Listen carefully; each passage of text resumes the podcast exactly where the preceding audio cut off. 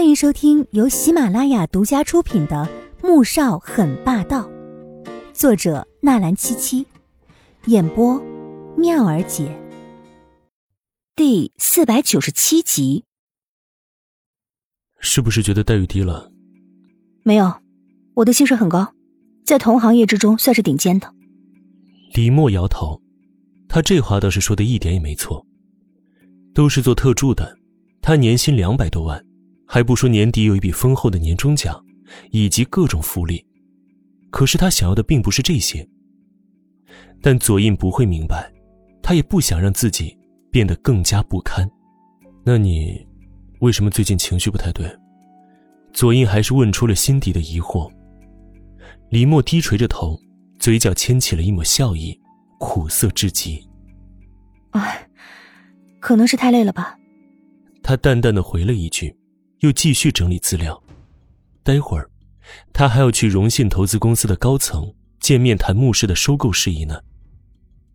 左印见他不愿说，也没再多问，可仍觉得他一定有什么事情影响到了心情。头一次，他对身边这位特助有了工作之外的关注。半小时之后，荣信投资公司。左印和黎墨见到主管收购这一块的罗中，左先生，你们想收购牧氏的几位散股股东的股份？是的，这是我们准备的资料和合同。李默将手中的文件放在罗中面前，罗中却打也没打开，便退了回去，颇为遗憾的说道：“不用了，因为这几位股东的股份在三分钟之前已经被别人收购了。”什么？三分钟之前？是，刚签了合同走的。罗总，能否透露一下是谁收购了这些股份？他没想到还有人也盯着穆氏，当然，也不能排除是穆家人自己收购的股份。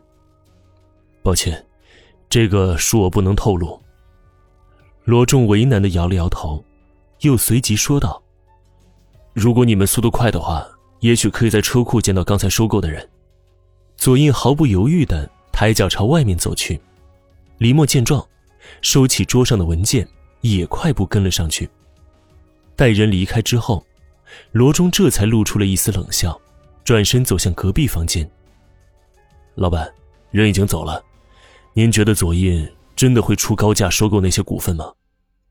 罗仲看着站在窗外，目光沉沉的看向远处的穆萧寒，声音很是疑惑。若是左印手中握有穆氏股份，便会影响穆氏的董事局的决策。哼，舍不得孩子套不着狼，到时候自然让他怎么吞下去的，怎么吐出来。穆萧寒轻轻一笑，目光笃定而睿智。车库里面，西恩正准备上车，听到身后有急促的脚步声，唇角上扬，鱼儿上钩了。这位先生，请留步，我有件事情想和您谈一谈。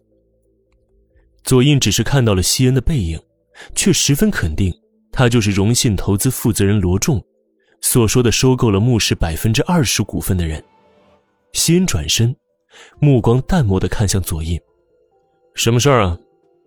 左印看到西恩的那一刻，猛然一震：“西恩先生，怎么会是你？你是？我是左印，左氏集团董事长，想和您谈谈您刚才收购了百分之二十穆氏股份的事情。”左印心中大大震惊，顿时觉得这次收购穆氏的事情，难度比想象中还要更大。而最近，黄天武害喜越来越厉害了，几乎是吃什么吐什么。可越是这样，他越是强忍着往嘴中塞食物，心想哪怕只有一点被身体吸收，那也都是好事儿。宋月影已经回到国都了，并不知道女儿孕吐如此严重。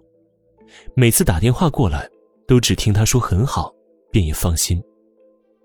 这晚，穆萧寒在西恩那边知道，左印以高出最初的市场价三成的价格买下了百分之二十的股票，便早早的回家了。